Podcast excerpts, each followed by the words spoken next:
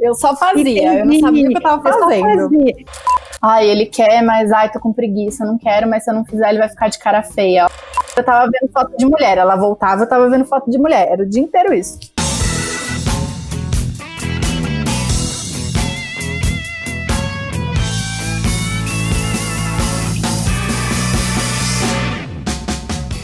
Bem-vindos ao podcast do Sex Privé. Meu nome é Cristina Marron e hoje eu estou com.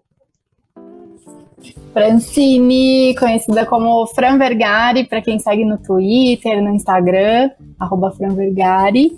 E eu sou jornalista, trabalho com marketing também atualmente e tô por trás da frente do testosterona já tem uns anos. Ainda não decidi minha posição, então vou revezando. Eba, eu já ia te perguntar isso. Quando é que a testosterona entrou na sua vida? Como é que foi isso? Pois é, menina. E, e, acontece assim, né, que quando eu, eu fiz jornalismo, né, eu entrei em 2010 e aí eu via as revistas caindo, assim. Então, os meus amigos que faziam estágio lá já não sentiam a segurança de que seriam efetivados, a gente estava vendo aquela, aquele movimento, né, para o digital. E aí eu sempre fui pro digital. Mas o meu sonho era trabalhar na Playboy. Olha! E, pois é, e eu amava, porque, nossa, eu ia ser super valorizada como, como escritora, porque, meu Deus, era tudo muito incrível lá. E, e aí não, não aconteceu, né, como revista, fui pro digital, fui para outro segmento, trabalhar com beleza. E aí, quando eu tava trabalhando com, com beleza, eu não tava muito feliz. E aí eu acabei conhecendo o Edu, que né, faz o blog, criou tudo. E, e aí eu escrevi um primeiro texto, foi a resenha de um livro. E eu fui no lançamento do livro e tal, escrevi é do E aí Comeu, do Marcelo ah, Paiva. Uhum. E, e aí eu fui no lançamento, escrevi e falei, é, eu posso mandar uma resenha do, do livro? Ele falou, pode. Aí eu mandei e a partir daí eu comecei a fazer textos semanais para lá. O blog ainda não tinha conteúdo autoral assim, então tinha uhum. crônica, tinha algumas outras coisas, mas não eram com, com esse intuito da informação, né? E aí foi uhum. quando eu comecei a escrever para lá. Eu comecei com textos semanais, colunista, e aí é, depois que eu saí do trabalho que eu tava, o Edu me falou: eu quero que você trabalhe pra gente, como que a gente pode fazer isso? E aí eu comecei a fazer outras coisas, organizar categoria do site, ir atrás de mais colunistas de outras categorias para escrever, enfim.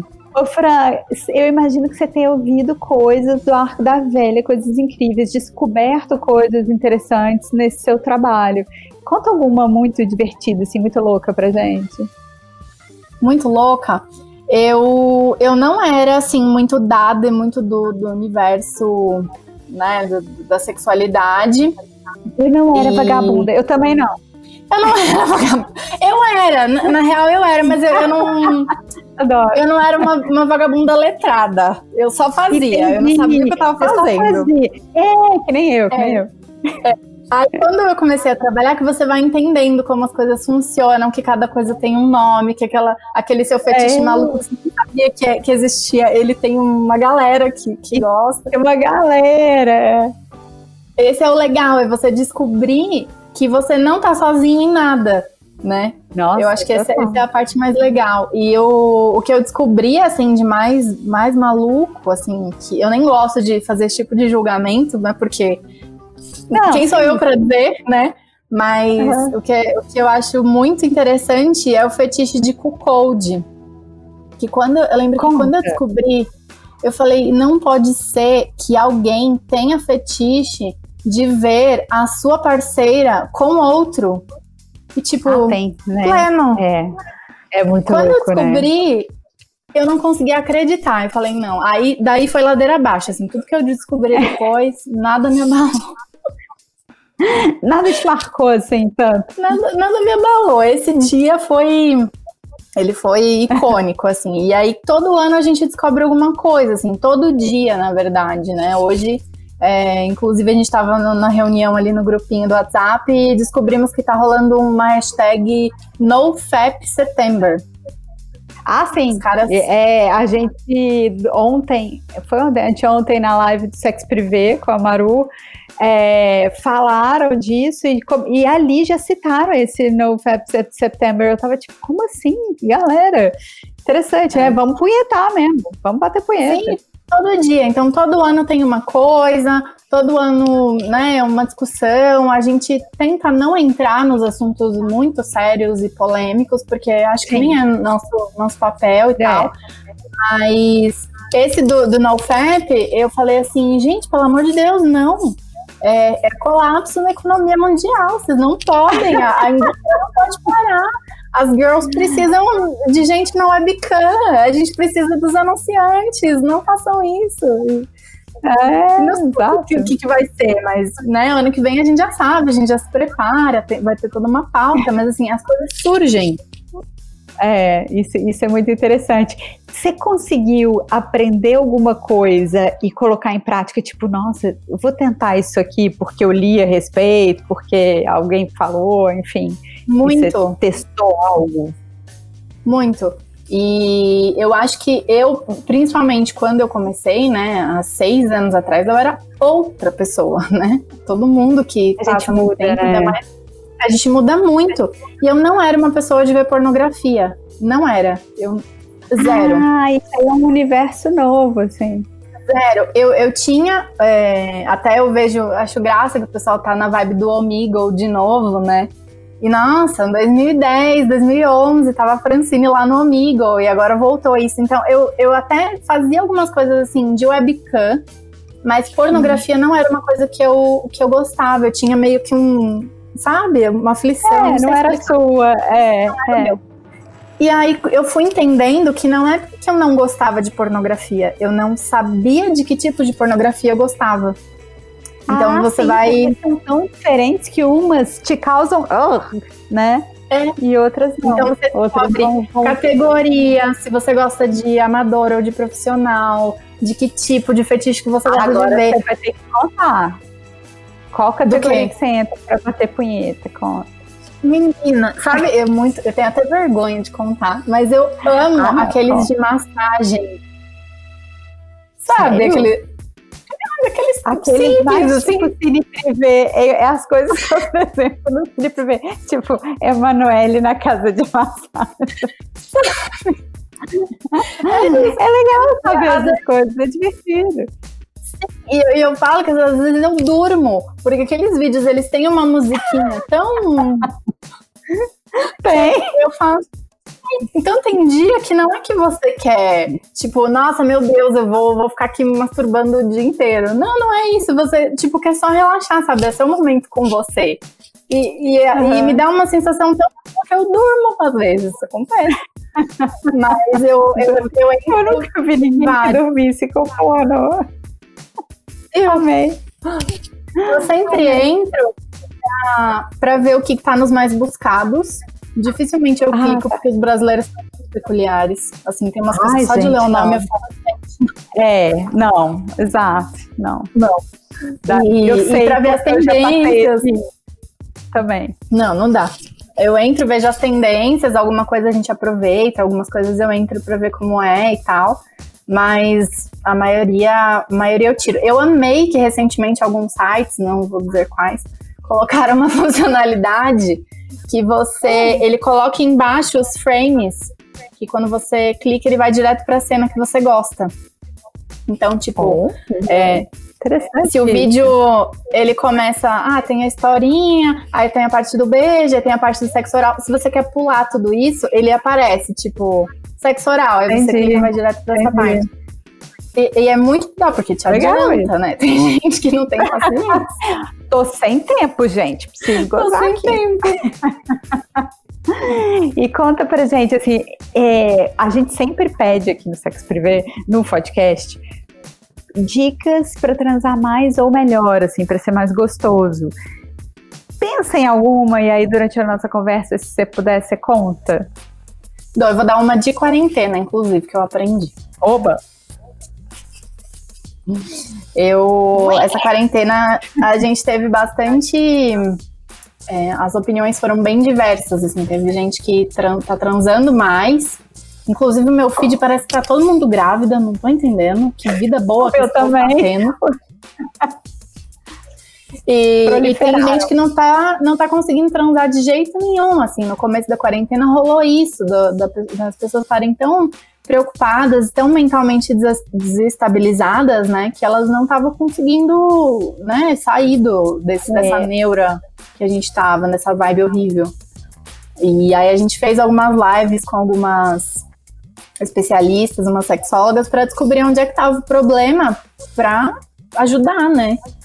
E você sabe que o grande problema, e é uma coisa que a gente vem tentando fazer no blog nesses últimos anos, é justamente é, tornar mais igual a rotina para os homens e para as mulheres, sabe? Então a gente Ai, percebeu que muito das da, mulheres que não tinham mais vibe de, de transar na quarentena é porque elas estavam cansadas Sobrecarregadas, claro. Sobrecarregadas. Então, tipo, ela fazia tudo o dia inteiro. Você não tem mais aquela separação, né? Não rola saudade. O pessoal que uhum. trocava nude e mensagenzinha durante o dia parou. Então, tudo isso foram coisas que foram cortando o clima, né? Você não consegue mais sair de casa para fazer um, né, um cinema, uma coisa é. diferente. Então, você imagina a pessoa que tá com filho, tudo dentro de casa, pai, mãe. E, e, aí a gente falou, gente, olha só, o problema é tão mais simples. Tipo, ajuda sua mulher em casa, ajuda a lavar uma Sim, louça, ajuda a limpar. E você vai transar é Divide isso. com ela porque é sua casa, caralho. Não é né? remédio, né? não é mágica, não é extensor peniano, é só ajudar em casa. Eu sempre falo isso, gente. Lava a pia que você vai acabar ganhando boquete. Tipo, lava a louça. Lava a pia, mas tira a sujeira do ralinho. Pronto, boquete. né? Arrumou a cama. Ih! Vai é, ganhar assim, dedação é, premiada. A gente brinca, né? Mas tipo, ah, mas eu não sei fazer nada. Poxa, a falta de interesse é, é, é frustrante, né? Pra mulher. Tipo, você não querer aprender, você não querer sair desse lugar é difícil. E, e o que a gente fez bastante também foi o contrário, é aceitar a, a inversão né? Que seria essa coisa mais igual. Então, por que, que o homem não pode cozinhar? É a mulher que tem que cozinhar. Sim. De repente, o cara descobre que ele gosta de cozinhar e ele nem sabia. Né? Meu marido na quarentena, tá? Virou chefe, tipo. Ah, então. A gente tem muito potencial, mas fica nessa de que, ai não, almoço e janta com ela, não, não vou mexer. Aqui em casa é. eu não chego perto das panelas, não. Eu faço tudo, mas não me pede pra cozinhar. E a gente ponto. Tem... É isso. É... E ponto, e não tem nada de errado nisso, né? Assim, a gente faz, é, receita não é uma coisa que a gente, que a gente entra muito, mas a gente incentiva. É, teve bastante, bastante coisa de cerveja. Então, as mulheres gostam de cerveja, elas gostam de beber bem.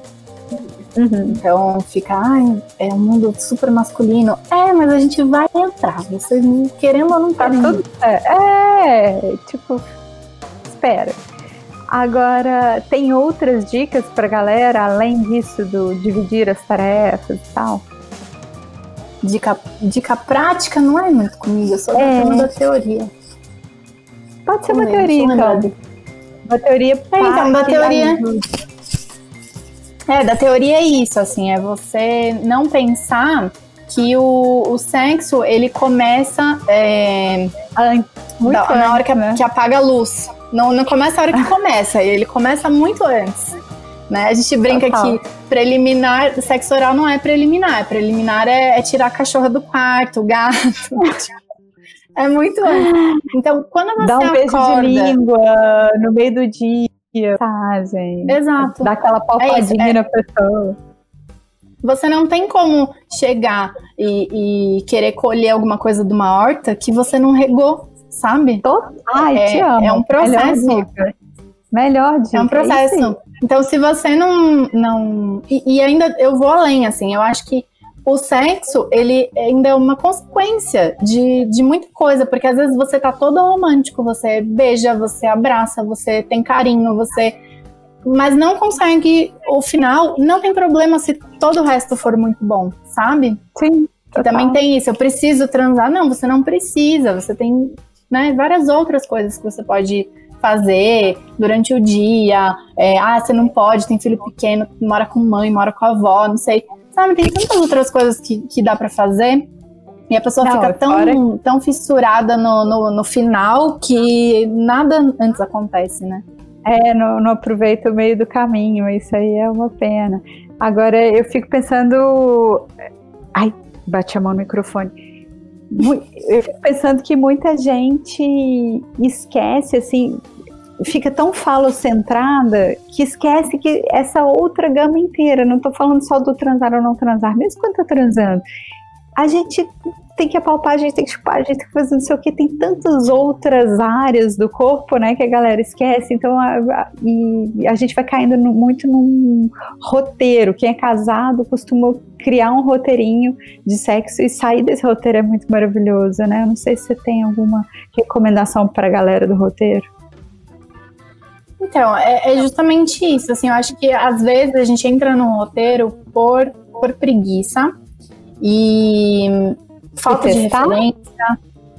É, tipo, ai, mas já sei como vai ser, sabe? Vamos lá, vamos logo, resolve logo, sabe? E não é assim, né? A gente sabe que em situações mais graves a gente tem até o, o chamado estupro matrimonial nessa do, da, da preguiça, né? De tipo, ai, ele quer, mas ai, tô com preguiça, não quero, mas se eu não fizer, ele vai ficar de cara feia. Olha o quanto isso é problemático.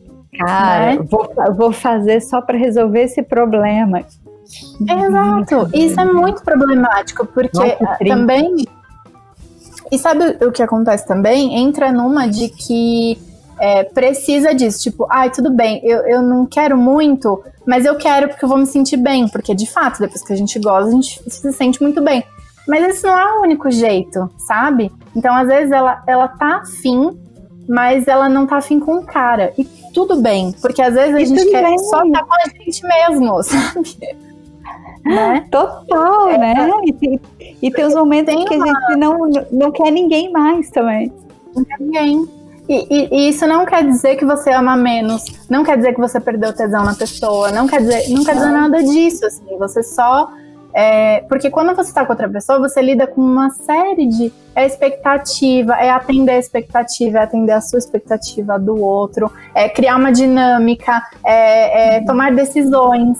Então, tipo, a hora que você tá ali, vamos trocar, não vamos trocar, às vezes você não quer tomar decisão. Você tá num dia que, sabe, você não quer jantar, porque você não quer ter que decidir o iFood acontece muito dos caras terem muito bloqueio, né? Então, uma coisa que a gente sabe que não funciona no testosterona, por exemplo, é incentivar o uso de objetos. Então, qualquer objeto rola um preconceito. A neopeniana, tipo, é pra eles, é uma, é uma coisa para eles. Que engraçado. Não quer. Gente, não quer, não quer. Trava, né? Olha a masculinidade tóxica, como é que faz o cara deixar de aproveitar não que quero consolo, não quero vibrador. Ai, sim. É só o que, que for assim, é, mais material de fetiche, sabe? Que uhum. de repente a, a, tem até uma abertura melhor. Mas o que é de assim, item que eles entendem como substituição é, é complicado. Olha. Substituição, então um vibrador junto não é, é ou não tá uma substituição tá ou uma competição. E tipo, Uau. o que vai fazer, né? Como que pra você explica informação? uma coisa que tá há anos, milênios, né? Não tem como mudar isso da noite pro dia. Então a gente vem fazendo esse trabalho. Às vezes a gente. Agora a gente tem muita leitora mulher, então a gente põe esses produtos e tenta fazer com que as mulheres, do jeitinho delas, levem isso para dentro de casa, porque a gente falando direto com os homens não estava funcionando. Então, né, a, a, dica que a, gente, que a gente dá sempre é tentar variar. Então, se você. As, e sabe uhum. o que acontece? O cara acha que ele é incrível, uhum. que ele é o pico das galáxias. E aí a gente sempre fala. sempre que tem oportunidade, amiga, fala a verdade. Não fala que você tá gostando se você não tá, porque isso Ai, aí vai te dar um é super importante. Nossa, isso é super importante, porque você está construindo para as outras mulheres, inclusive, né? quando é solteira, né? Que rola, tipo, ele vai fazer é. a mesma coisa com o outro. Então pensa na coleguinha vai. na próxima que vai usar. É tipo, não deixe o banheiro cagado, não deixe o cara fazer uma pensa coisa muito próxima. cagada. Exato. Exato. Nossa, maravilhoso.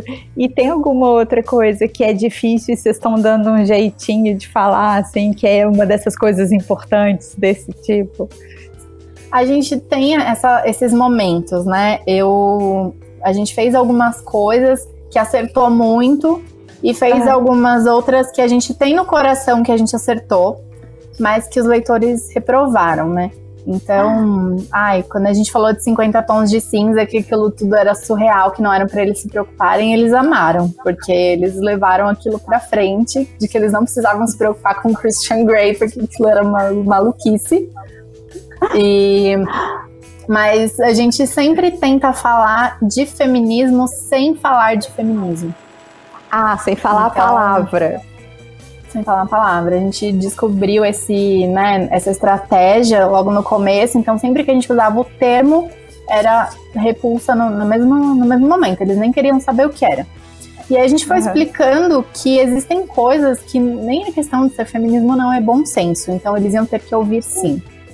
Mas quando a gente toma alguns posicionamentos do tipo, teve uma época que trocamos a a foto do perfil do Facebook pro arco-íris, se eu não me engano, foi quando é, liberaram casamento gay nos Estados Unidos. Eu não vou me lembrar agora, faz bastante tempo. É, teve. É. Ai, aquilo foi. Teve foi, assim, também um mês do, do, de Gay Pride, né? Pode ter Sempre sido. que tem e a gente se posiciona de alguma forma, é, a gente faz um, uma seleção natural nos seguidores, não tem jeito porque eles saem ah, eles, é? todo dia. A gente está planejando fazer um saque do, do atendimento ao leitor, porque assim, todo dia tem algum. Esse blog já foi melhor. É, eu não encontro. É, saudade de quando o blog era de post de mulher. Aí eu falo, amigo, a gente tem 9 mil posts de mulher. Onde que você não tá achando? Onde você tá procurando que você não viu, ah, sabe? Ah, amo pescotapas. Que loucura! Aí a gente põe, sei lá, três posts por dia, dois de mulher e um de algum outro assunto. Ah, não, porque agora tá muito politizado esse blog. Vocês estão doidos? E é sempre assim, eu nunca, eu nunca tive crítica direta a, a, mim por estar lá, enfim, né? Uma ou outra, mas quando acontecia de associar, tipo, ai, agora que tem mulher no, no blog, tá assim. Ai, a gente não põe a gente não põe homem é, para falar para vocês em revista feminina, então não vem pôr mulher aqui para falar com a gente. Sério? É pouco, bem pouco, mas às vezes rola. Ai, gente, que pessoas. E, e é Fica isso, aqui meu né? vale, tudo bem. Vale, tome no seu fiofó, que raiva. Não é que seja isso, ruim, mas até, aliás, a pessoa às vezes quer, é isso, né? Às vezes nem sabe, nem conhece. Eu, eu aprendi muito de mim e de ser mulher estando lá. E eu sei que é surreal eu falar isso, parece que eu sou muito maluca. Mas não, foi porque eu olhava, inclusive quando a minha mãe. Quando eu comecei a trabalhar no testosterona, minha mãe entrou em pânico, porque ela achava que eu ia, eu ia chegar e falar que eu era lésbica a qualquer momento. Porque ela passava pelo meu computador, eu tava vendo foto de mulher. Ela voltava, eu tava vendo foto de mulher. Era o dia inteiro isso. e, mas eu, eu tinha uma cobrança com o meu corpo que quando eu comecei a trabalhar lá, que eu recebia as fotos dos ensaios, que eu tinha que fazer as entrevistas com as meninas e tal para publicar, eu olhava e falava, gente, mas o corpo dela é igual ao meu. Por que, por que, que eu acho ela tão linda e eu não consigo me achar? Se a gente é, é tão parecida. Olha, interessante Sabe? essa descoberta, hein? É, e, e, aí eu olhava e falava, nossa, olha, mas ela também tem celulite. E ela foi lá e fez foto e vai publicar. E, e tá tudo bem. E por que, que eu não posso fazer isso também, sabe? Então foi, foi isso assim, muito devagar, não foi um estalo que eu acordei assim. Mas foi muito devagar que eu fui vendo. E, e, o que a gente tem de não elogiar outras mulheres, que hoje é muito mais Nossa, fácil. Eu faço né? sempre, eu faço sempre. Mas e eu sei tinha, que eu causei constrangimento em pessoas, porque as pessoas não faziam isso há uns anos atrás.